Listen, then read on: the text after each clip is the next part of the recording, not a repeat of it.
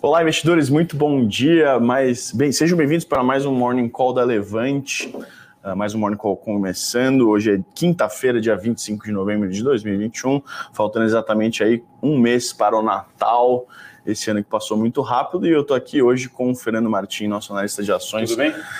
Tudo bem, Fernandão? Como é que você tá, cara? Beleza, tudo certo. Na quinta-feira, semana mais longa aí, né? Na última semana a gente ficou um pouco mal acostumado com o feriado. Exatamente. Embora a temporada de resultados tenha passado bastante coisa aí para se analisar e para se olhar, né, Felipe? A gente tem aí dados macros saindo, Brasil, Estados Unidos, tem muita coisa acontecendo na política.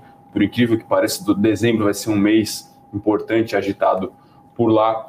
E também mais alguns. É fatores importantes. A gente tem IPOs importantes na fila, a gente uhum. tem bastante coisa que pode fazer preço aí ao longo dos próximos 30 dias, então vai ser o mês de dezembro, eu diria até que um pouco atípico, embora a gente espera uma recuperação aí é. Exatamente, e a gente né, fala-se muito em rally de final de ano, a gente não tem visto isso acontecer. Então, assim, pegar no histórico do Ibovespa, geralmente os último trimestre, né, os meses de outubro, novembro e dezembro, tem recuperações aí, ou pelo menos fecham o, o trimestre no positivo. Esse ano aí o Ibovespa vai ter que dar uma nadada ainda no índice, Sim. né, para subir um pouco mais em dezembro.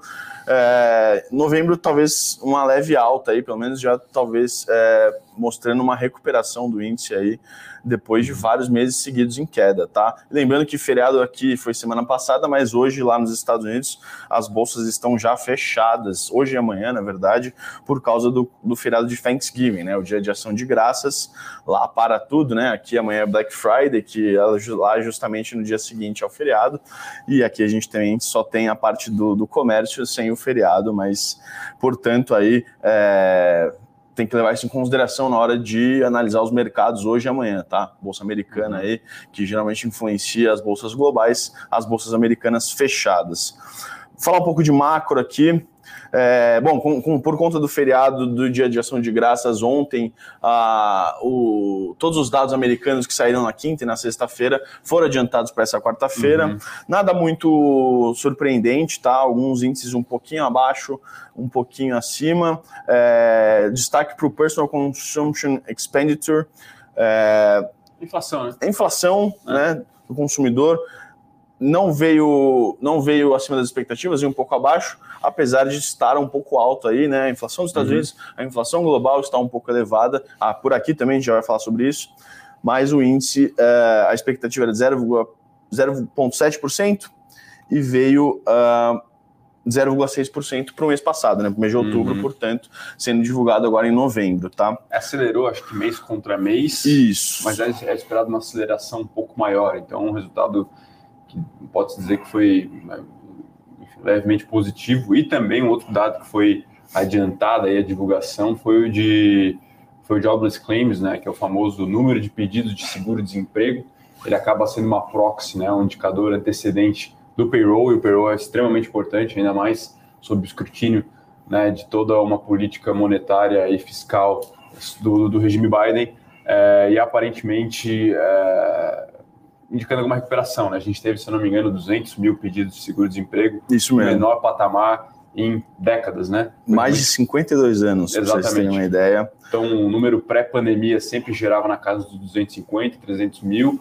Acho que depois da pandemia chegou na casa do milhão ali, no meio da pandemia, na verdade. E agora, realmente, voltando aí um patamar extremamente baixo. E realmente aponta aí, talvez, mesmo com algum delay, as pessoas vão, de fato, voltando para a força de trabalho, né? Ou, é, enfim, buscando aí oportunidades. Lembrando que existe um descasamento bem relevante, são, se eu não me engano, 7 milhões de vagas abertas, de, aliás, 11 milhões de vagas abertas e 7 milhões de desempregados. É isso mesmo. Evidentemente, há um descasamento aí entre o nível de qualificação exigido nessas vagas e os, os é, a, a, massa que, que a procura, né? Mas, evidentemente, poderia ter uma absorção um pouco maior, e aí se vincula uma série de motivos para tal, enfim, é é algo que eu, que eu resumiria como é, a menor disposição de parte da população em realmente ficar empregada, realmente uma, talvez uma mudança aí de paradigma de carreira, enfim, que possa estar vigente por uma série de motivos. As pessoas se acostumaram aí com uma vida é, de auxílio também, ou uhum. então de um bom momento de mercado, talvez muita uhum. gente alocada lá criptomoedas, enfim, aí viu seu patrimônio realmente se multiplicar ali. Mas, é, enfim, é algo a se ficar de olho aí, porque realmente a gente esperava uma volta um pouco mais contundente alguns meses atrás, porque o auxílio que foi lá, por lá foi encerrado em setembro, né? Isso. isso e mesmo. agora, talvez aí com dois, três meses de delay, realmente a gente tem essa é, revisão nos indicadores de emprego. E, obviamente, o Fed de olho nesses indicadores, uhum. entendendo aí, né, uh, tanto a questão do tapering, né, o processo de recompra de ativos, de diminuição de compra de ativos uh, no, mer do mercado americano, né, portanto, diminuindo um pouco a liquidez aí, uh, e também na questão dos juros, tá? O Fed de olho nos juros aí no uhum. horizonte relevante da política monetária, obviamente de olho em 2022, tá? 2022 para 2023, mas, né, muita discussão sobre qual vai ser a política monetária do Fed para o ano que vem. Lembrando que o Powell foi reconduzido também recentemente. Uhum. Powell, que é considerado um cara mais leniente aí com a inflação, Sim. foi reconduzido para mais um mandato. E a, a, a vice-presidente agora vai ser a Lael Brainerd, que também é uma, uma é, era uma diretora, né? Tá, tá no Fed faz algum tempo, agora é vice-presidente também considerada leniente, uma visão bem alinhada com o Paulo, até uhum. alguns até acham que ela é um pouco mais dovish ainda, tá? É. Mas, enfim, falando agora um pouco de inflação uh, brasileira, né? Hoje uhum. a gente teve a divulgação do, do IPCA 15, que é uma prévia da inflação, IPCA 15, portanto, de novembro.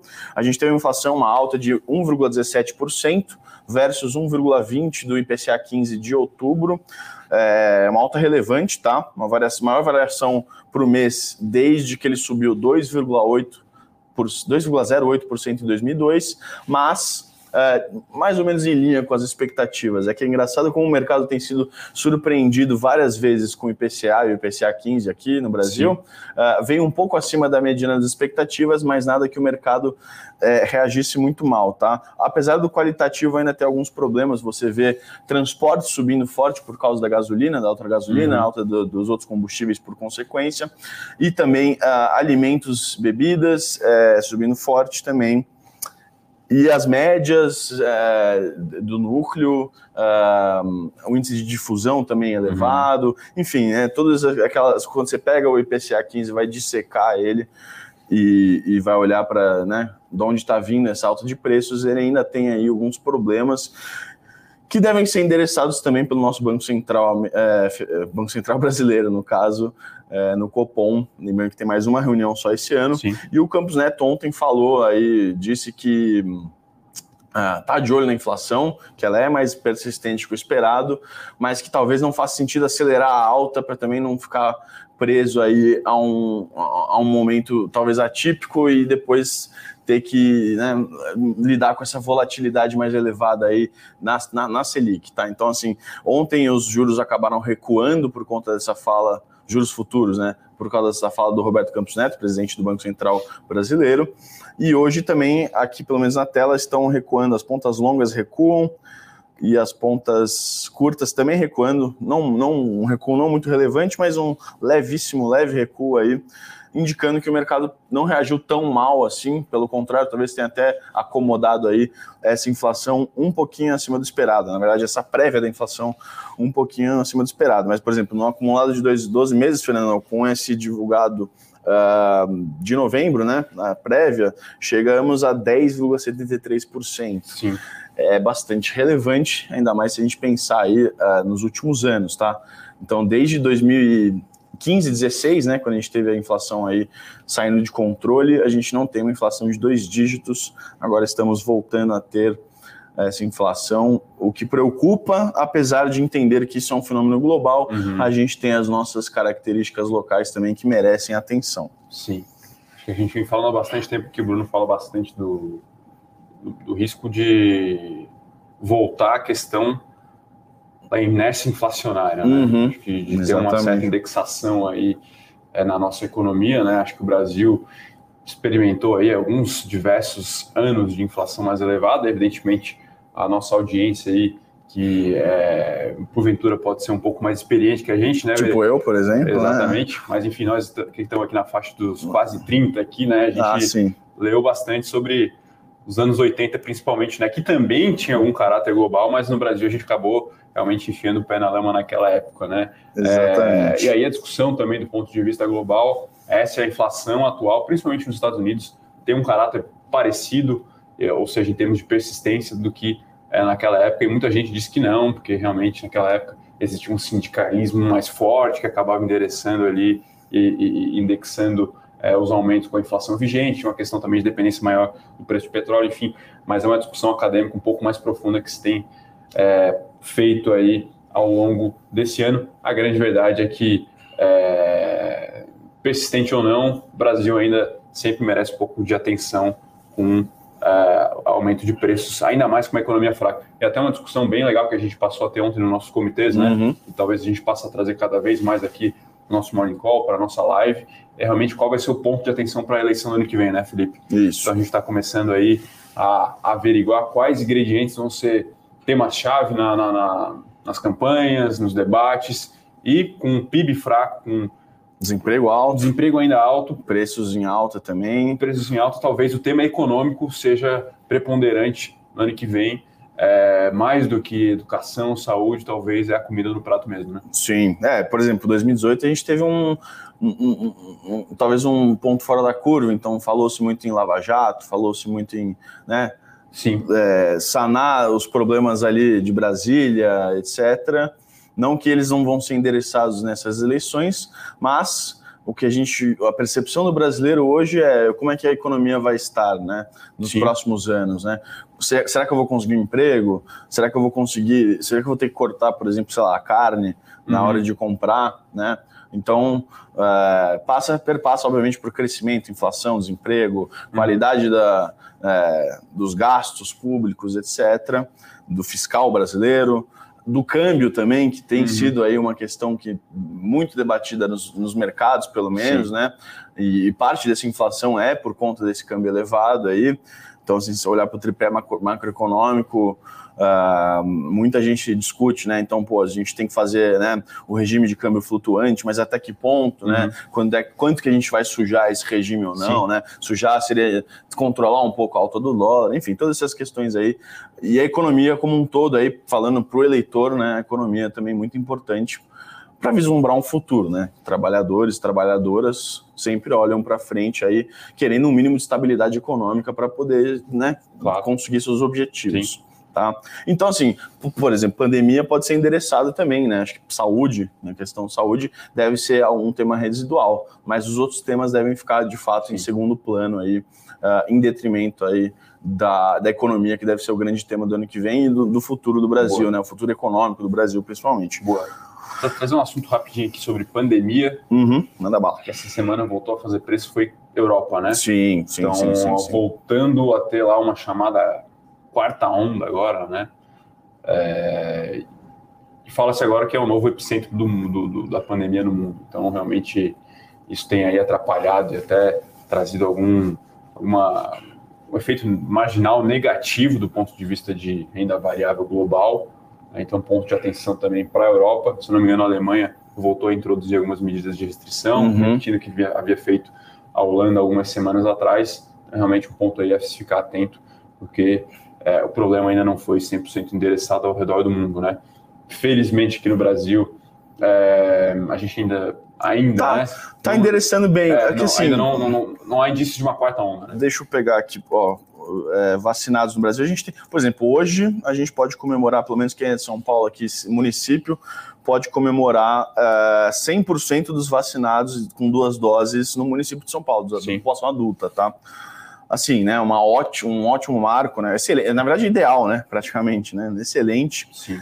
E no Brasil a gente tem hoje é, 60% de todo, toda a população adulta já vacinada, na verdade de todo mundo, né, não só da população adulta, totalmente vacinada. Então provavelmente dessa população adulta aí deve ser mais de 75, mais de 80%, ó, aqui está 83% com vacinação completa, um índice muito bom, tá? Se a gente for olhar o que está uhum. acontecendo na Europa, os dados mostram que países mais defasados em termos de vacinação estão uh, tendo mais. Uh, estão com aumentos mais relevantes, mais intensos, tanto na média móvel de casos, sete dias, quanto na média móvel de mortes, sete dias. Então, aí a vacinação se mostrando eficaz contra tanto a, a, a contaminação, né, o processo de disseminação da Covid, quanto a questão uh, dos óbitos. Então, uhum. ficar de olho aí, né, é, na Europa, porque obviamente isso pode ser aí um é, não só uma questão que se alastre para os outros continentes, mas também né, nessa questão de oferta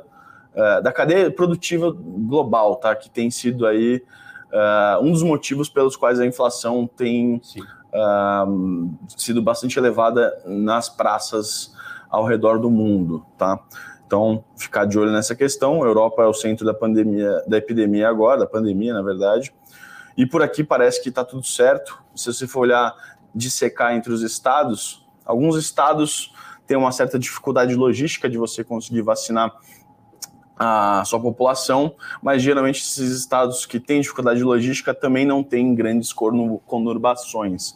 Então a taxa de contaminação também fica baixa por conta dessas questões. Então pense, por exemplo, no, no Amazonas, você tem pouquíssimos municípios conurbados, uma densidade demográfica baixíssima. Então, por mais que uh, você não tenha todo mundo vacinado lá, você já os casos, eventuais casos de Sim. Covid não são transmitidos de forma tão acelerada que nem, por né? exemplo, aqui em São Paulo, Sim. na Avenida Paulista, certo? Sim. Enfim, só um, né, uma reflexão interessante e ficar de olho na Europa aí. Boa. Vamos para, o, para a agenda micro Brasil, então? Bora. Acho que a principal notícia é. Uma notícia, na verdade, né? A divulgação do plano estratégico da Petrobras para os próximos quatro anos. Na verdade, ela havia divulgado até 2024, 2025 e agora divulgou aí o plano pegar os anos exatos aqui. 22, 26, 22, né? 26, Próximo uma atualização aí. Quadriênio, é isso que fala? Né? Acho que é. Eu lembro que em 2018 a gente também fez uma leitura vasta né, do, do, do plano naquela época e, apesar dos pesares, o plano foi bem sucedido ao longo dos quatro anos. Né? Então, realmente teve muito avanço em Petrobras. É... E essa revisão também parece bem interessante, tá? Uns números gerais aqui, a empresa, enfim, anunciou que vai é, investir, né? Investimento aqui a gente chama de capex, do ponto de vista de balanço, de vai, 68 bilhões de dólares, então é um aumento de 24% do que havia sido é, programado aí, vai. Então esse é um ponto é, interessante, né? Uhum. É, mostra que a companhia vai investir em avenidas de crescimento, é o com, com o patamar agora do, do, do Brent, investimentos passam a ficar novamente viáveis nesse nível. É, também foram divulgados ali umas métricas de avaliação ESG, né, que é um termo bem uhum. difundido aí nos mercados, isso também pode ser muito bem avaliado. Então, em geral, nossa leitura aqui é bem positiva para esse novo plano estratégico da Petrobras, tá? Ficar atento aí, o mercado deve reagir positivamente. Ontem as ações já deram uma boa andada, mas bem interessante aí o que a Petrobras planeja se fazer, né?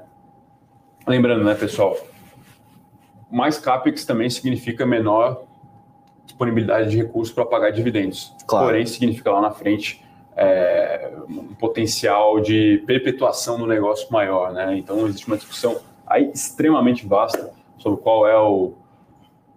até onde vai né, o petróleo até onde será viável projetos em petróleo. É, e acho que faz sentido acelerar os investimentos agora, pensando Sim. numa transição energética Sim, lá no é. futuro. Né? Então, e, assim, aí... E, e, é engraçado ver como a Petrobras está conseguindo né, fazer essa transformação nos últimos anos, de focar uhum. realmente no que é mais rentável para a companhia. Então, por exemplo, dois terços desses investimentos vão para o pré-sal, tá? que é o ativo mais rentável da uhum. Petrobras hoje.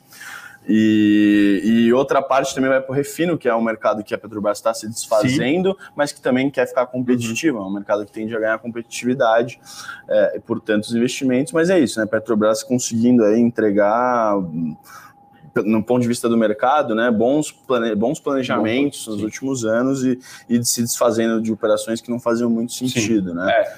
E ao meu ver, essa, esse aumento aí na, na, na no CAPEX é, também indica um balanço mais saudável. Né? Então, ela conseguiu reduzir o endividamento bruto, que era uma meta é, bem forte da Petrobras, era praticamente uma questão realmente de sobrevivência, ela conseguiu fazer isso.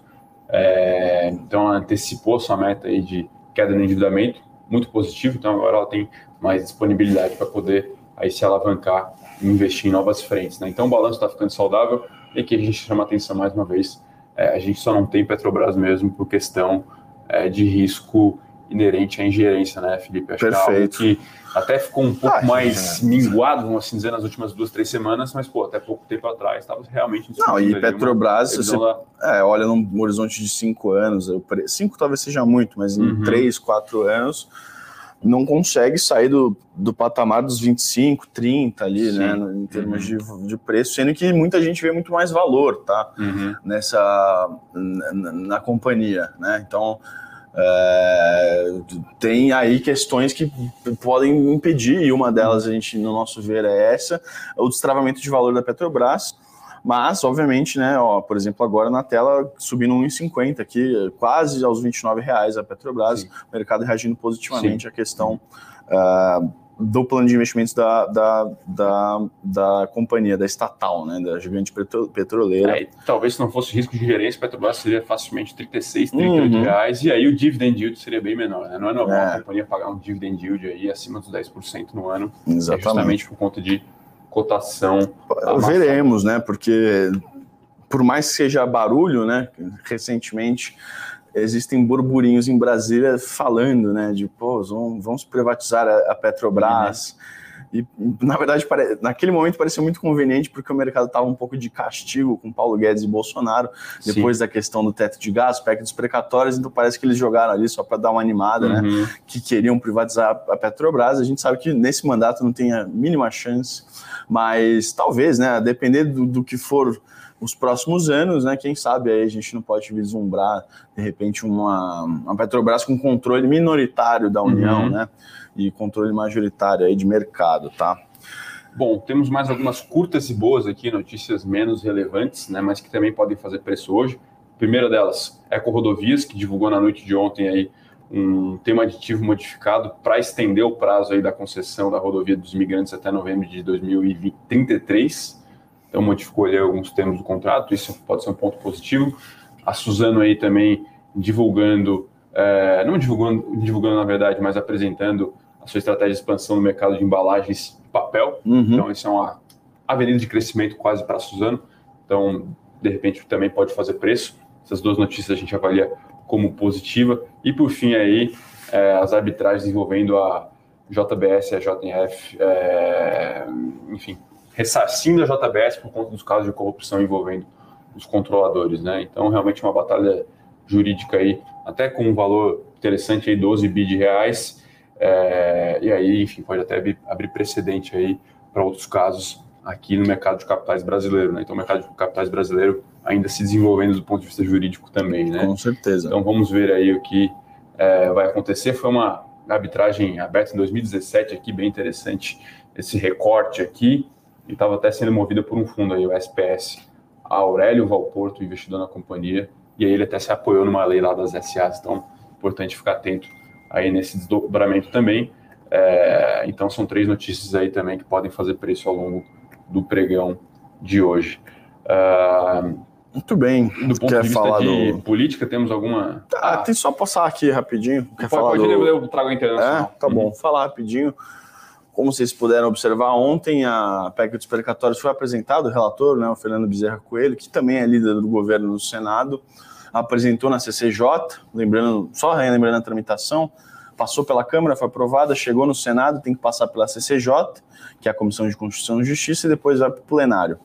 É, o relatório teve modificações, obviamente, para conseguir consenso, né? A gente tem visto nos últimos, uh, na última semana, nos últimos 10, 15 dias, uh, o governo atrasando aí essa, essa tramitação uhum. para conseguir apoio. Então, alguns pontos foram modificados, nada que seja muito alarmante ali na, do ponto de vista fiscal. É, e a, a, aí a oposição, junto com alguns partidos independentes, pediram vista, então a votação na CCJ fica marcada a princípio para terça-feira que vem, dia 30. Mas importante dizer que está avançando agora, né? E o relatório não deve voltar para a Câmara. O que eles devem fazer é, se, por exemplo, se há alguma modificação e essa modificação é feita no texto que veio da Câmara, aí o texto teria que voltar para apreciação dos deputados. O que o governo quer fazer é modificar alguns trechos, mas não, não fazer isso no texto original, né? Eles querem modificar, fazer um acordo com a Câmara dos Deputados e modificar e enviar uma PEC paralela por meio dos senadores para que esse, esse texto base aí que veio da Câmara seja aprovado e que, que o auxílio, né, a questão dos precatórios e, portanto, o auxílio e outros, uh, outros gastos que vão ser abertos com o espaço fiscal que está calculado, vão conseguir ser endereçados já em dezembro, tá? Existe, um, existe uma pressa aí até por conta do orçamento de 2022, que precisa ser apreciado pelos parlamentares. Uh, e teve isso. E só para destacar também, é um pouco secundário, mas também diz respeito à CCJ do Senado e pode truncar um pouco a agenda da semana que vem, então ficar de olho por, por conta uh, da votação dos precatórios. É a sabatina do André Mendonça, que é ex-advogado-geral da União, o ministro uh, foi ministro da Justiça também, e o ex-AGU, né, é, foi indicado para a vaga do STF. O STF, que hoje tem 10 ministros, a composição oficial é 11, mas o Marco Aurélio Mello foi aposentado uh, compulsoriamente, né? Você chega a 75 anos lá no STF, você tem que aposentar, e ele fez aniversário de 75 anos e, portanto, tem essa vaga aberta. A indicação foi feita em julho, o, o Davi Alcolumbre, que hoje é presidente da CCJ, está segurando a indicação, chegaram num acordo aí depois de vários desdobramentos, provavelmente vai pautar também semana que vem essa sabatina, né? A CCJ e o Senado, né? Tanto o plenário quanto a CCJ precisam chancelar aí a indicação desse ministro aí que deve ser terrivelmente evangélico, que nem o Bolsonaro disse que ia indicar e tá dando certo aí. Tinha gente que diria que não dava para ele indicar o André Mendonça, porque ia justamente travar. Depois de muita negociação, conseguiram aí uh, destravar a indicação do André Mendonça, deve ser aprovada e, e, portanto, uma vitória importante aí para o governo, para o Bolsonaro, porque ele tem perdido o apoio da base evangélica aí nas, nas pesquisas e agora consegue aí cumprir com a sua promessa. Isso também tem impacto eleitoral relevante aí para 2022, tá? Mas Boa. na política essa semana, acho que nada muito mais importante nesses dias. Só semana que vem agora, tá? Boa. Falando de corporativo internacional, que é a especialidade Para finalizar aqui, uma notícia que é mais do mesmo, praticamente. É. Né? O escrutínio regulatório na China, uhum. e aí a notícia de que a Tencent, né, que é, enfim, muito conhecida aí, a companhia é extremamente complexa, na verdade, até para se analisar, porque ela é praticamente uma holding, uhum. e aí é, a notícia de que ela vai precisar passar pela aprovação dos órgãos reguladores para lançar novos aplicativos. Então, ela tem lá uma série de joguinhos de celular, redes sociais, enfim, tem números aí bem vastos em termos operacionais e agora vai ter que passar aí por esse escrutínio para poder expandir a sua operação. Então, a nossa leitura aqui é marginalmente negativa, né? Continua ainda essa questão aí da perseguição entre as, as techs. Isso tem até fletado um pouco o crescimento, né? A gente viu isso no resultado de Alibaba, de Tencent também. Enfim, então uma notícia marginalmente negativa, embora tenha muita coisa no preço por lá já, é, acho que vai ter um impacto aí ruim, né, para as ações de curto prazo. Então, é, é, um pouco mais do mesmo, né? A gente tem aí tem, tem saído alguns resultados ao longo dessa semana também, alguns resultados que são encerrados em 30 de outubro, mas a, o principal destaque que a gente trouxe aqui hoje é essa questão aí envolvendo a, a Tencent. Mas acho que é isso, né? Acho que no noticiário corporativo em geral um pouco mais vazio, destaque para Petro, isso deve fazer preço hoje, mas também ficar atento em Rodovia Suzano e JBS. E talvez vai prevalecer um pouco aí o otimismo, né? Na bolsa de hoje, pegar aqui o desempenho por hora.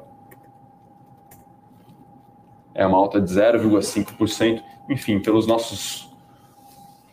Se a gente pegar o gráfico do Ibov, são, acho que se não me engano, 4 ou 5 meses de quedas consecutivas. É e até por conta disso a gente espera uma recuperação aí em dezembro, né? Uhum. Então, sendo aí endereçada a questão da PEC, a gente fala aqui que não é o melhor dos mundos, mas é o que temos nesse momento. É, já está muita coisa no preço também, tem que levar isso em consideração. É, acho que nos parece que a gente pode ter uma recuperação aí ao longo dos próximos 30 dias vai até o Natal, seria o é, Novembro ou... parece que tudo indica que vai fechar no verde, né? Então, Sim. assim, uhum. novembro já é um mês positivo, e aí você tem, né? Uhum. No mês de dezembro que. É o rally do Papai Noel. É, exatamente. Parece que o otimismo acaba influenciando aí Sim. os investidores, tanto pelo final de ano, aquela, as festas, as férias Exato. também, né? O 13 terceiro, o pessoal acaba entrando aí em modo otimista. Vamos ver se isso se reflete nos preços. Ano passado foi um rally bastante relevante, subiu, se não me engano, quase 10% Sim. ali no acumulado mensal de dezembro, né? Se subir isso, pô, tá mais do que bom. É, o Boa voltaria para a faixa ali dos 115, 116, exato, 117 exato. mil pontos. Então, Mas a gente com uma visão construtiva aí, pelo menos no curto prazo aí para o mês de dezembro. Boa. Bom, meia horinha aqui já a gente falando, vamos abrir para perguntas aí, vocês podem vamos, mandar vamos. perguntas, já tem algumas chegando aqui. Nossa, uh... A audiência cativa aqui mandando bom dia, o Adilson, o Ação com o Alexandre Alves, o Luiz, abraço para o pessoal, a Academia, enfim, todo mundo que está sempre presente aí, o Wagner. É, muito bom dia a todos aí que nos acompanham quase que diariamente. O investidor bodybuilder pergunta: o Bruno não está aqui, o Bruno amanhã ele volta muito provavelmente. Ele pergunta sobre FIIs de laje e o Bruninho também já está aqui, ele não está aqui, mas está aqui acompanhando a gente com o chat. É, falou que tem algumas boas oportunidades. De repente, o investidor bodybuilder volta amanhã e pergunta para o Bruninho boa, aí. Boa. Eles trocam uma ideia Sim. melhor também. Mas em geral, né, o que a gente pode dizer é o seguinte: fundos imobiliários você tem uma precificação um pouco mais previsível. Então, o preço sobre valor patrimonial ele é é, um pouco mais factível para se analisar o business, tá? Porque o valor da empresa está de fato no ativo, na qualidade dele, diferentemente uhum. das empresas hoje que é muito mais complexo. Uhum. Porém, o valor patrimonial ele é sempre defasado. Você precisa uhum. lá de uma, uma reavaliação, enfim, do NIV, que é feita a cada 12 meses, para avaliar de quanto vale aquele ativo. E, de fato, tem uma taxa de desconto, que é feita essas reavaliações, essas avaliações, enfim, e para a próxima reavaliação vai ter realmente uma mudança aí dado que a gente saiu de uma taxa de desconto X final do ano passado para X, vezes 1.2, 1.3. É, então, realmente vai ter uma reavaliação aí nesse VP e, consequentemente, aí um desconto menor é, para para toda a classe de ativo, né? Claro que depende muito realmente do que você está analisando, FOF aí fundos de papel, existe uma é, um delay menor, vamos assim dizer. Mas, sim, né? Em geral, pelo, que o Bruno falou aqui, algumas boas oportunidades lá. Ele sempre fala aqui, né, muitos, muitos ativos AAA aqui na uhum. região sul-central de São Paulo, que realmente tem capacidade de passar inflação, passar aumento, vacância vai sempre ser baixa, porque independentemente de ter home office, de ter pandemia ou não, vai ter sempre alguém querendo bater na porta e alugar. Então, realmente, foi batido aí sobremaneira na classe e segundo o Bruno aqui, que olha um pouco mais de perto, tem sim boas oportunidades. É, e o pior parece ter passado já, né? A gente, sim. Pelo menos a gente aqui da Levante já tem voltado para o escritório, muita gente que a gente conhece também aí também está pelo menos começando o regime híbrido sim. ou pensando já em voltar integralmente para os escritórios, sim. tá? Boa. Isso é relevante ainda mais em São Paulo, né? Então... O Rodrigo Martins aqui, pergunta se a gente acha interessante verticalizar os investimentos dentro de alguns setores. Sim, ele fala aqui, setor elétrico, né, que existem ali três, três estágios, vamos assim dizer, diferentes na cadeia, né, transmissão, distribuição e geração. Se é muita exposição, olha, sim e não, tá? Na nossa carteira de dividendos a gente tem justamente uma transmissora, uma geradora e uma distribuidora. Uhum. Evidentemente as companhias têm passado aí por uma fase de diversificação das suas fontes, então, as geradoras têm entrado aí em comercialização também, tá? Que é um quarto setor. Uhum. Tem aí entrado também em leilões de transmissão, tem entrado também um pouco na parte de distribuição. Então, realmente as companhias têm se diversificado até mesmo dentro do seu balanço, tá? Mas sim, a gente acha que faz sentido você ter aí um pouco de cada uma delas. Marcos aqui pergunta de Telecom Itália, né? E essa possível venda e o impacto para a TIM se isso pode complicar o cenário para Oi, eu acho que não, tá? Ao meu ver, o impacto seria muito residual, não traria aí grandes reavaliações, talvez, um spillover, pessoal saindo de Oi para TIM, eu acho que não, tá? Eu acho que quem co co compra Oi, compra realmente o, tá uma tese de... uma tese própria, né? meio de special situations mesmo. É, eu acho que a Oi obedece uma dinâmica particular ali, tá? Eu não veria essa associação direta, tá, Marcos? Mas, é, enfim, mercado é mercado, a gente não sabe o que pode acontecer, né? Legal. Juliana falando que Petro vai pagar dividendos em dezembro. Sim. Legal. E, inclusive, está rolando um Investor Day agora, acabou de começar. Uhum. Nossos analistas aqui atrás estão acompanhando. Uh, é, o Coxo ali acho que está fazendo a rodada do Brasileirão, né? Infelizmente, Curitiba. O Vitinho eu sei que está acompanhando ali. Coxo ali realmente um pouco triste, né? Curitiba não tem mais chance de ser campeão da Série B. não, mas o que importa é subir, é, né? Ele falou para mim hoje mais cedo que ele está satisfeito. Né? Feliz, né? Está satisfeito. Está satisfeito, podia estar tá um pouco mais feliz. Tinha um jogo em Campinas agora, inclusive. É na última rodada e ele falou que iria se tivesse ainda chance, mas aí boicotaram essa os jogadores do Curitiba boicotaram o sonho do nosso analista exatamente, aqui. Exatamente, Também tem que sair mais cedo aqui, é sacanagem. Exato, né? é, exato não pode. A gente ia ter problemas com a, com a RH, inclusive. Exatamente. Mas vamos continuar aqui. O Adilson, um grande Adilson, um abraço para você, Adilson, sempre está aqui com a gente. Pergunta se, uh, bom, se é bom ou ruim ou tanto faz a recondução, né, pra, a candidatura do Arthur Lira para ser reeleito na Câmara dos Deputados. Lembrando que, né, a gente tem ainda um tempo para as eleições no legislativo. Então você tem as eleições em outubro do ano que vem, né? Uhum. Eleições presidenciais, uh, eleições para a Câmara também e eleições para o Senado. Esse ano, como os mandatos dos senadores são de oito anos, esse ano vai ser só um terço uh, que vai ser renovado, se eu não me engano, uhum. tá? Posso estar errado, mas é, ser, vai ser só uma vaga. A última eleição foram duas vagas, é isso mesmo. Então esse ano é uma vaga só que vai ser aberta por estado. É, bom, acho que tem muita coisa ainda na frente, né? Assim, primeiro precisa ver quem vai ser eleito presidente, precisa ver se o Arthur Lira vai ser reeleito deputado, que as chances são muito boas, tá? Porque ele é um quadro bastante consolidado, tem sua relevância muito grande lá no, no estado do Alagoas, que é uhum. o estado dele, mas assim, vamos ver como as coisas se desenrolam, tá? Precisa ver como é que o PP vai estar posicionado, que é o partido dele, para as eleições, que provavelmente vai estar fechado com o Bolsonaro, né? Nessa uhum. tentativa de reeleição, mas eventualmente também depois das reeleições, num cenário adverso, quem que o Centrão vai querer apoiar, se vai querer ficar independente. Sim. E o Centrão, lembrando, não é um só, então pode ser que o Centrão comece a rachar eventualmente também. Tem ficado sólido aí nesse, nesse mandato por questões estratégicas, mas assim, é, tem coisas aí para acontecer. Qualitativamente falando, a, o mandato atual do Arthur Lira tem críticas muito fortes no quesito de pautas, é, agenda legislativa. Segundo especialistas, ele acelera muito esse processo e tem feito isso com algumas pautas. Uh, ou a pedido do governo ou, ou a, uhum. por vontade própria, tá? Dependendo do, do, objetivo. Mas o fato é que pautas aceleradas, por exemplo, a reforma do imposto de renda, às vezes não conseguem ter uh, o diálogo necessário com, outro, com a outra casa para que seja azeitado, né? Que a gente fala uma proposta viável. Então, por exemplo, a reforma do imposto de renda é, se passar, vai passar uma coisa completamente diferente do que foi aprovado na Câmara. Né? Uhum. Lembrando que a reforma, a reforma do imposto ainda está no Senado e praticamente parou aí desde agosto, outubro, agosto, setembro, outubro, vai. Então, assim, algo para considerar aí quando você olha a atuação do Arthur Lira, é um cara que é super alinhado com o governo, isso não é um problema, existem presidentes alinhados, pouco alinhados, independentes, por exemplo, o Rodrigo Pacheco está muito mais independente do que Arthur Lira, mas ah, a questão qualitativa aí acaba gerando ruídos entre o próprio legislativo, tá? entre as próprias Sim. casas legislativas. Boa. E essa questão aí, do... Moro. Do Mateu Matheus, grande abraço, Matheus também, perguntou do Moro, nos burburinhos do Moro para candidato à presidência, qual seria o posicionamento uh, do Moro, né, do próprio candidato, em relação à economia e o mercado. Moro, assim, de novo, né, muito tempo para as eleições, agora é importante olhar que o Moro tem aí uma intenção de voto espontânea mais alta do que os outros candidatos, tá? Naturalmente mais alta.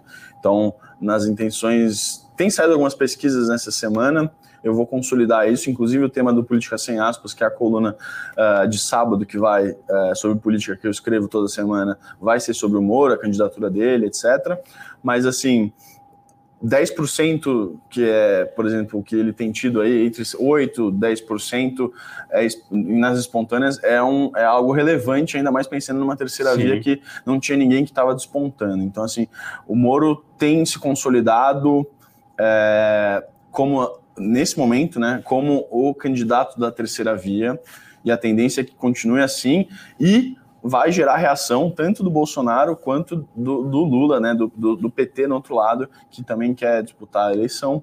E a gente tem que ficar de olho nisso, tá? tem que ver como é que os dois, os, os outros dois polos vão se uh, portar perante o Moro que pode também influenciar nas intenções de voto, tá? Lembrando, por exemplo, na candidatura da Marina Silva, que o PT, em 2014, foi lá e fez uma campanha fortíssima. O Aécio também acabou entrando na onda na época, mas o PT foi lá e destruiu, basicamente, a Marina Silva, que tinha chances reais de chegar no segundo turno nesse mesmo momento. Então, 11 de novembro, ah, em novembro de 2013, né, na véspera do ano eleitoral de 2014, a Marina Silva era, logo em seguida do, do, do triste uh, falecimento do Eduardo Campos, ela era, junto com a Dilma, a candidata do segundo turno. Né? Então ia uhum. chegar as duas. Marina tinha 32% dos votos, Dilma tinha 38%, por aí.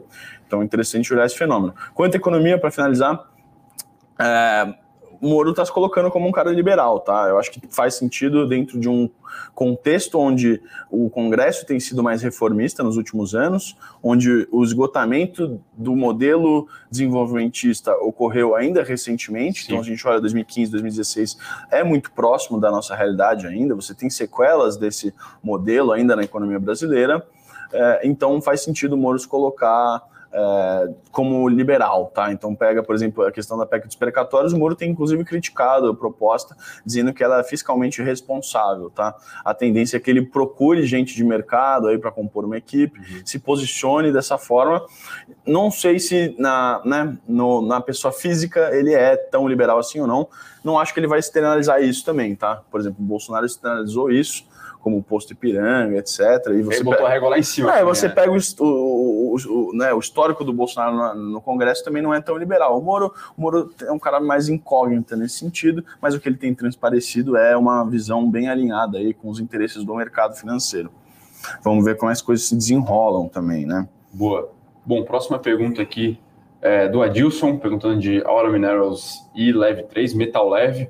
A hora foi um resultado aí um pouco aquém, tá? Eu acho que o principal ponto aí que o mercado está digerindo ainda é o impairment que ela fez, né? Então havia lá uma previsão de resultados com os investimentos numa mina lá no, nos Estados Unidos. Foram feitas algumas reavaliações de ordem geológica e viu-se que o investimento por lá era menos rentável, não era tão viável assim. Então passou no resultado realmente ali quase 21 bi de é, impairment. Então você passa no resultado, você vai lá, reduz o valor justo do seu ativo, aquilo que eu estava falando antes sobre fundo imobiliário, né? É, você reduz o valor do ativo, então o ativo é um lado do, do, balanço, no outro lado do passivo você passa isso como prejuízo reduz seu patrimônio líquido. Mais ou menos isso que foi feito aí em Aura, eu acho que o mercado está digerindo um pouco isso, mas a gente gosta bastante do ativo, tá? Para compor carteira ali, eu acho que tem uma, uma um fator ali de descorrelação bem interessante é, para a Aura. Sobre leve, gostamos também, acho que é um call bem redondo, uma, uma, uma empresa industrial é, com uma alavancagem muito saudável, reloginho, margem boa, retorno sobre capital. Agora, ela bateu aí 44 reais, se eu não me engano. 42, ela subiu bem nesse mês. 42, vai, 43 aqui, o all-time high. Ah, tá, realmente, mês, é, acabou caindo bastante. Parece... Esse mês, na verdade, está caindo bastante. Sim, mas assim, parece uma pura realização mesmo, né? Porque Sim. realmente teve aí uma... No um ano sobe 50, 60, é. 50, desculpa desempenho muito Sim. positivo no ano, acho que um call redondo e me parece uma realização, o resultado veio bem bom também, está bem redondo o resultado de metal leve. Normalmente esse tipo de empresa não apresenta grandes novidades, assim, né? ela cresce receita, tem, tem boa margem, volume de ativos ok, então ela tem retorno sobre capital, paga seu dividendo, então um call aí, indústria ou small cap, muito interessante para ter na carteira metal leve, eu não ficaria preocupado é, com essa realização aí de curto prazo, até porque 43 realmente parecia já uma apreciação um pouco, um pouco rápida demais, uhum, assim uhum, uhum. É, Maravilha. Falar aqui de Goal Gerdau, olha, para ser bem sincero, não acompanho o setor tão de perto, tá? De mineração, siderurgia, enfim. É, essa aí acho que a gente pode deixar guardar para o Bruno aí, né? É, mas me assim.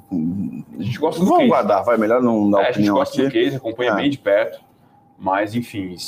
Uma, uma é a holding, né? E outra é a própria Isso. Gerdau, tá? Só para deixar claro, mas. E aí calcula-se lá o desconto Isso. também, né? Mas, enfim, a gente aqui eu e o Felipe, principalmente, não temos essas contas de cabeça aí. É, a gente Peter, até... o Japa e o Bruno conseguem dar uma resposta um pouco melhor, eles voltam aí Eu amanhã. até dou meus pitacos em macro, mas aí quando a gente chega em empresa é melhor deixar com... E aí cada um cobra um setor, né? Isso é importante falar. Boa. Vai ter mais conteúdo. Isaquiel aqui, Cavalo, fala pra gente, pede aqui pra gente comentar as quedas de Magalu, né? Pegar aqui o desempenho das ações no ano, realmente. Pô, tá caindo 60%. Caindo mais. 60% no é. ano, é isso mesmo? 60, Por aí. 65% no ano. Muita coisa, né? Olha, a gente gosta bastante do ativo, tá? É... Mas essa é uma discussão um pouco mais profunda que a gente tem aqui na Levante, que é sobre um possível re-rating das ações de qualidade e crescimento no Brasil. Então, ano que vem, de maneira não, não intuitiva, ações digitais era um porto seguro, né? Então, você tinha gargalo de produção, as indústrias fechadas, sem a mão de obra lá na fábrica, você não produz, então você não tem alavancagem operacional, custo fixo batendo na porta e você realmente sem lucro. Na outra ponta, né, o mundo digital, ainda acontecendo, que você precisa de mão de obra é, num volume bem inferior, o, o labor mesmo, né, a atividade de trabalho é, é toda digitalizada, então as coisas em boa medida continuaram acontecendo, então parte das alocações passaram a migrar para companhias digital. A gente viu isso nos Estados Unidos muito claramente. E aqui no Brasil, de maneira talvez muito simplista, Magalu, Via Varejo, ações de e-commerce são tidas como tech, tá? A gente tem algumas uhum.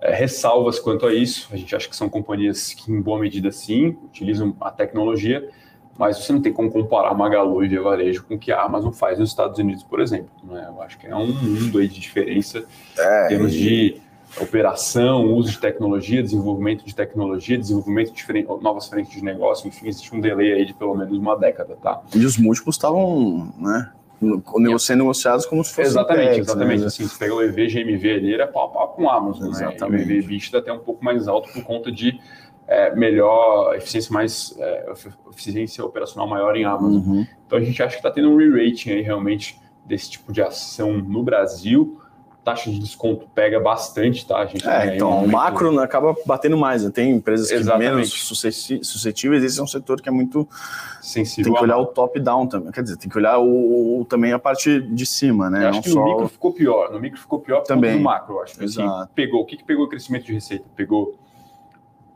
crédito mais caro, pegou desemprego, pegou renda disponível. Uhum. É. Microindustrial, o que, que pegou? Aumento da concorrência. Agora tem Shopee, agora tem Alibaba, é isso. Continua tendo Amazon, então realmente são companhias com capital infinito para investir. É o que mais pegou no micro também, custo, então custo aí logístico em alta, isso pega na margem na veia. É, então é um quadro todo pior aí para o setor e na parte de baixo das equações, o aumento da taxa de desconto em ações de crescimento também. Então uma tempestade perfeita aí que culmina nessa queda aí bem expressiva para as ações. Eu acho que o Magalu até negociava com um prêmio muito mais alto é, muito alto frente às outras, então parece que realmente foi uma questão aí de rating na, é, na companhia. Legal. É, bom, o Flavião, manda um abraço pro Flavião aí, nosso analista também está acompanhando no chat, está tirando dúvidas aqui do pessoal, sempre bom ter mais gente aí conversando com vocês no chat, complementando nossa análise. O Matheus pediu para a gente mandar um abraço para a esposa dele, a Cássila, que está assistindo, tá nos assistindo. Um grande abraço para você, Cássila. Uh, que mais? Ah, e obviamente, né? É, feriado de ação de graças lá nos Estados Unidos, por aqui a gente, como a gente já falou, não uhum. fecha. Mas temos a nossa Black Friday, e como sempre, a Levante não está de fora, né? Pelo contrário, está tá com preços um dos mais competitivos do mercado aí para Black Friday. A gente vai deixar aqui o link na descrição para você dar uma olhada, porque a gente faz um blackout aí da Levante, um super blackout com várias promoções aí de todos os produtos aí uh, e nossos, nosso pessoal do atendimento aí da equipe uh, do comercial tá à vontade para vocês tirarem suas dúvidas, obviamente sempre tem uma questão aí, né? Pô, será que é a hora de entrar? A bolsa está caindo, né, etc. Vocês sempre têm dúvidas Sim. que são inerentes ao processo de investimento e a gente está aqui para ajudar vocês, não só com as recomendações, uhum. mas também né, com, essa, com essas dúvidas mais técnicas. Então a gente está deixando aí o link uh, aqui embaixo do vídeo enquanto a gente fala para vocês olharem, tem preços muito bons aí no Blackout da Levante. E aí aproveitem, mandem para seus amigos, né? Aquele amigo que você falou que tinha que começar a investir, Sim. mas não uhum. conseguiu dar aquela ajuda, agora é hora de você mandar para ele aí, trazer ele para Levante para a gente poder ajudar vocês a Boa. investir melhor. Até o contrário aqui, ó. É verdade, é, né? Então. É, então aí não pode, né? Porque aí acaba com. Exatamente. E inclusive com live, né? A gente vai ter duas lives aí na nossa programação. Ah, é importante ressaltar, verdade. Melhor ação para 2022. Então. Hoje à noite, live. O Henrique Rosolino, nosso sócio analista, e o Rafa, que é nosso estrategista-chefe, os dois vão estar aqui para colocar aí a melhor ação para 2022 também. Fiquem ligados. Importante aí. Uh, enfim, uma live que vai ser um show de conteúdo, como sempre. Boa. Tá? Vamos lá, temos mais algumas perguntas aqui. Uh, vamos lá de novo. Pessoal, o investidor Osório pergunta de Porto Belo. Gostamos bastante de Porto Belo, tá? Industrial Small Cap no Brasil, né? É, e a gente vê ela do ponto de vista top-down como a segunda derivada da construção civil. Então a gente teve a primeira onda e agora, né, depois de o prédio de pé, Porto Belo e Dex principalmente se beneficiam disso, tá? É uma ação que andou muito no ano. Eu acho que esses movimentos recentes aí de queda é por conta disso, tá? Uma ação que ficou aí de lado por anos, anos ali, negociando ali entre 2, 4, às vezes batia 5, voltava. E agora realmente um cenário muito prospectivo para a companhia. O dólar em alta também ajuda bastante ela. E, enfim, empresa industrial, quando tem alavancagem operacional, é valor na veia. A empresa expande imagem operacional absurdamente, passa a ter um potencial de pagamento de dividendos muito mais alto. E é, é isso que aponta aqui, é, isso que justifica, ao meu ver, essa apreciação aí no ano de quase 35%. Evidentemente, as ações chegaram a bater aí quase 20 reais, então se você comprou lá a quase 20, você tem uma, uma queda de 50%, mas se você carrega desde o começo do ano, ainda é uma alta de 35, enquanto o Ibov cai 10, então, ou seja, um, um 45 de alfa, né? Então, assim, é a mesma questão ali de metal leve, tá? É, small caps têm movimentos do ponto de vista gráfico que, ao meu ver, são bem menos previsíveis. Então, parece ser muita realização de mercado, fundo grande saindo, liquidez menor uhum. e, é, e, consequentemente, movimentos mais abruptos no curto prazo. É realmente uma característica inerente à empresa de capitalização menor e menor, é, menor liquidez também. Mas, claro. enfim, do ponto de vista de fundamento, completamente confortável aí, caso Beleza. você tenha Porto Belo. O Renato falou que questionou se o humor é liberal. Aqui ele está falando de liberal econômico, tá? Não, não vamos nem entrar nos outros. Não sei nem se deveria ser dissociado, tá? Mas assim, o mercado olha para o liberalismo econômico no final do dia. Sim. O resto talvez não seja tão relevante, e ou até seja, né? né? Até seja contrário. Aí não sei. Aí vai depender da preferência de cada um, tá? A gente não está aqui para também mas assim, o Moro, pelo menos economicamente falando, ele parece estar inclinado aí para o liberalismo, né? Então, pode ser que o mercado se frustre, tá? Ninguém está prometendo nada aqui. Uh, quem promete é quem quer se candidatar, quem quer ser eleito.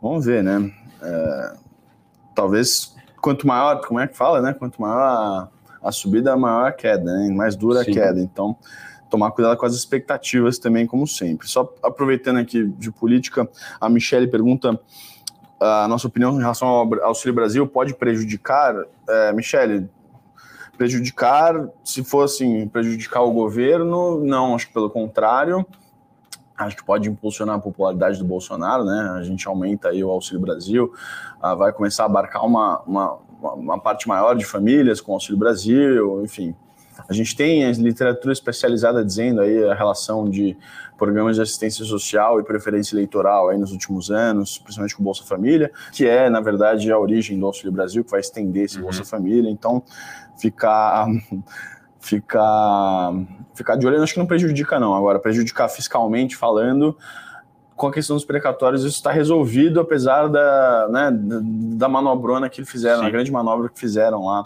para comportar esses gastos no, no, no, teto de gastos.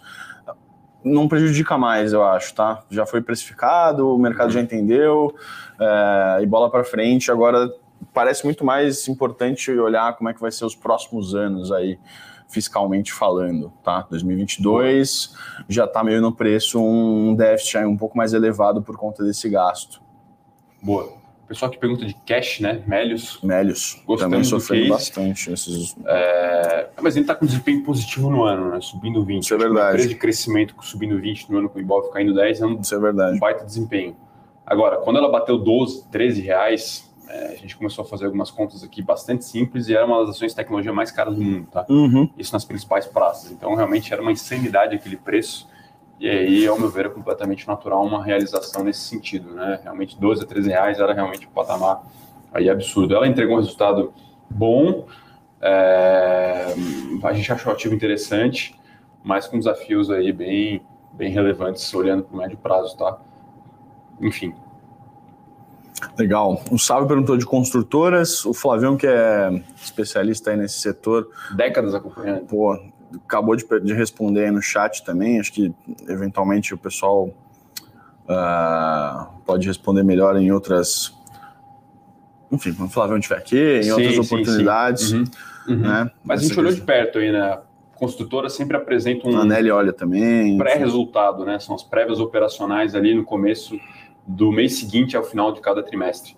Então foram prévias que demonstraram um volume de lançamento de X, porém uma desaceleração nas vendas. Então, o mercado já entendendo que vai ter aí um arrefecimento no setor como um todo. Isso. É, é, eu acho que a queda do ano se deve principalmente a uma janela também de tempo e de valuation. As ações, se eu não me engano, no final do ano passado estavam negociando ali duas vezes PVP, é realmente patamar um pouco mais alto. E agora, novamente, tendo aí um re-rating, considerando nos preços novas premissas macro e também de crescimento, de lançamento, de venda, enfim. É um setor muito cíclico, tá? Muito difícil de se operar. E o Bruno acho que fala sempre que se for para estar tá exposto nesse momento é para estar tá exposto nas companhias que sempre atravessaram as crises muito bem. Cirela é uma delas. Então faz ter no portfólio? Faz. Mas você tem que entender bem que é uma empresa cíclica e que vai sofrer nesse momento macro um pouco mais desafiador, tá? Legal. É, tem umas perguntas boas aqui também. Flávio, aqui, ó, desde 2009, olhando aí com essa diretoria de Exetec, Cirela, Iven, Trisul, MRV, enfim. Então, acho que caiu demais. Acho que caiu demais. Comentário diferenciado aqui do Flávio. Enfim, um dia ele vem aqui também para comentar um pouco mais a fundo o cenário para as construtoras. O Adilson aqui pergunta quem vai cair, Santos, Grêmio ou Ibovespa. Acho que agora vou, os três vão ficar na Série A, tá? Ó, eu, como a gente olha números aqui, eu vou trazer uma estatística aqui da, do pessoal da, da Federal de Minas Gerais, na parte lá de matemática, eles fazem aí probabilidades de cair. O, o meu Santos tem 7,5% apenas e o Grêmio, para infelicidade do, do Fernandão, tem 86%, é. né? Mas aqueles 15% são, são o que fizeram a, acontecer a Batalha dos Aflitos, exatamente. entendeu? Por exemplo. São então, quatro jogos em A3. É, né? exatamente. Isso, a esperança é a última que morre para o Grêmio. Exatamente. Exatamente. Mas promete muitas emoções, viu, essa reta final aí do Brasileirão. Boa.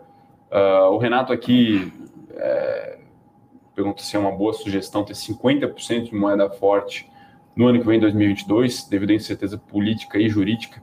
Olha, eu acho que é um pouco too much, né? A não ser que você pretenda dolarizar todo o seu patrimônio, é. de morar fora, enfim. Eu não, não alocaria tanto é, uma parcela tão grande assim moeda estrangeira talvez, enfim, o dólar vá a 7 e você vai falar, poxa, ah, você mas, é... mas tudo é uma questão de alocação. A grande verdade é que a gente não sabe. Mas se você, pergun é, se você perguntar de 9 para 10 gestores aqui da Féria Lima, os caras falam, não, esse dólar está fora do lugar. Tá fora sim, do sim. É. Só que é isso, está fora do lugar faz mais um bom tempo. Exatamente, né? exatamente. Uh, e assim, acho que fazer market time de moeda é realmente um desafio. Não, tanto, é. né? Se no mercado já é difícil fazer. Não, cemitério, cemitério de, de economistas. Exatamente. Túmulo. Bom, acho que é isso, né, Felipe? O dia, é. o dia aqui um pouco mais positivo hoje. Ah, como é que tá o Ibov aí? Tá tentando ganhar os 105, né? Exato, tá aqui na faixa do 105, subindo no meio e. É, ali, ali a gente tem ao vivo. Subindo 054, 105 é mil pontos.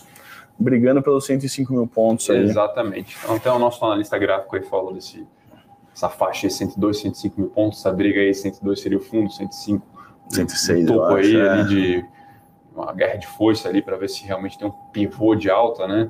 Vamos acompanhar aí como o Ibovespa vai andar nesse curto prazo, curto prazo que a gente espera que seja um pouco mais positivo. Agradecer aí o Flavião que está mandando ver nos comentários aí, ajudando a gente na mediação aqui do Morning Call. Agradecer o Bruninho também que chegou aqui. Amanhã ele deve estar de Boa. volta aí. Boa, tá preparando os ele, é, ele, ele, ali o, a briga é outra, né? A gente fala de rebaixamento aqui, é meio, até meio triste falar, né? Exatamente.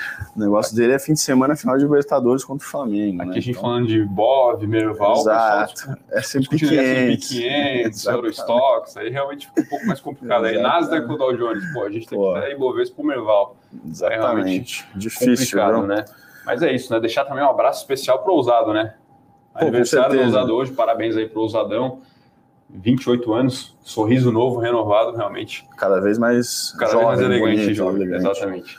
Bom, é isso então, pessoal. Valeu, pessoal. Até amanhã. Até amanhã. amanhã. Não esqueça da live hoje à noite. E, só para não, não passar batido, o IPO do Nubank Exatamente. sai hoje para quem é cliente, assinante nosso.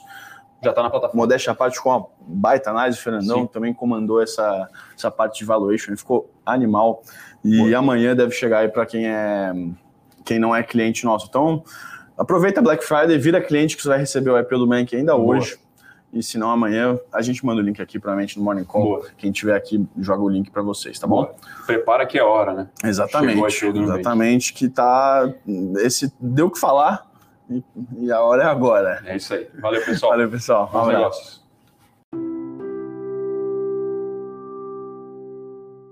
Para saber mais sobre a Levante, siga o nosso perfil no Instagram levante.investimentos. Se inscreva no nosso canal do YouTube Levante Investimentos. E para acompanhar as notícias do dia a dia e mais sobre a Levante, acesse nosso site levante.com.br.